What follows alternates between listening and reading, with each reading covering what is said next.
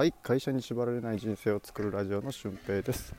このラジオでは輸入ビジネスブログコンサルティングさまざまな収入をパソコン1台で確立している俊平がお送りするラジオです、えー、会社に縛られないためのノウハウや思考法についてお話ししています。えー、今はランニングが終わって、えー、クールダウンをして家に帰っている途中です、えー、そこでふと思ったことがありまして、まあ、今日は日曜日なので人手は多いんですけど、えこれが平日だとどうなるかというと、えかなり、え人手は少なくなります。そもそもこんな時間に、えランニングに行く人っていうのは、えかなり少なくて、えレアなんですよね。ということは、えどういうことができているかっていうといろんな選択肢がある人生を送れているっていうことなんですよ、えつまり会社に縛られない人生っていうのは自由な選択肢が増えるっていうえー、ことなんですよね。例えば会社にいると、えー、社食しか食べれないとかだとすると昼ご飯って、えー、食堂のご飯もしくは自分が作っていった弁当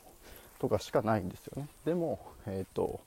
普段は行列ができるようなラーメン屋さんに、えちょっと早い時間に行って行列を回避して並ぶこともできますし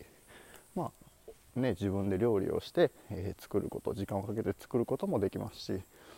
そういった選択肢がたくさん増えてくるわけです。で今も、えー、僕は午前中とかさっきまでブログを書いてて、えー、オンラインでいろんな人と連絡をしてちょっと頭が疲れてきたので体を動かそうということで、えー、ランニングをしてました、うん、結構自由なんですよね。朝も今日、え昨日2時ぐらいまで映画見て9時ぐらいに朝起きて、え掃除したりとかをしてブログ書き始めたんですけどまあ休日だから今日は日曜日なんで、え会社員の人もそういった生活ってできるかもしれないですけどほぼ毎日平日とかもこんな感じで、え、やってますな基本的に、まあ、リズムを崩したくないので、えー、めちゃくちゃ寝たりとかめちゃくちゃ夜更かししたりっていうことはしないんですけど、まあ、大体6時間から7 8時間ぐらいの睡眠時間をとって、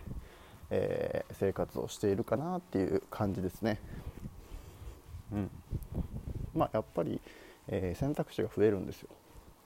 で、えー、今週末も旅行に行くか行かないかっていうのも悩んでますしいろんなこう選択肢を増やせるような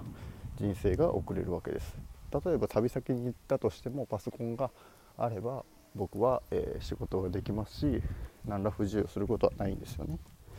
でも、えーと会社員の人とかは多分あの旅行に行く時とか帰る時にあまた明日から仕事かみたいな。あまた月曜日から仕事かみたいな感じであの旅に出ていないのにそういうことで嘆く人っているんですよね。あの修学旅行とかもそうじゃなかったですか。あまた明日から学校テストだ宿題だみたいな感じで、えー、バスの中とか飛行機の中で嘆いていた自分がいたなっていうふうに思います、うん、僕が学校の先生をしていた時はもう全然逆にその明日からみたいな時もないぐらい土日も部活で働いてたんで何とも言えないんですけど、うん、でもまあ月曜日っていうのはまた月から金曜日が始まるっていう憂鬱なブルーマンデーを過ごしていたように思います、うん、今ではもう毎日が、えー、平日ですし毎日が休日。 everyday Monday everyday Sunday みたいな感じになっています。うん。まあ、そうなると本当に選択肢って増えますよねっていうことなんですよ。どこで自分が仕事を入れ込むのか。もしくはどこで自分のリフレッシュ方法を入れ込むのかっていうのを自分で選択できる。そういった働き方が今僕が実践しているノマドワーカーということなんですよね、まあ、今より少しでも、収入を伸ばしたいとか、え、自由な生活をしてみたいなっていう風な方は、えー、ぜブログを読んでみてください。えー、よかったらメルマガ登録、えー、LINE アットの友達追加とかもしてみてください、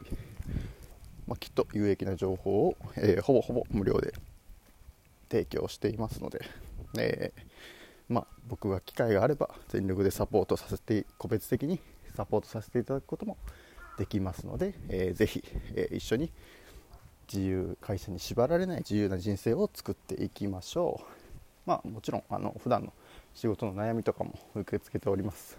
えー、音声とかしてねいろんなことを聞いたりもします、えー、あ質問ですよ。質問を聞いたりとか、えー、っと自分の悩み事とか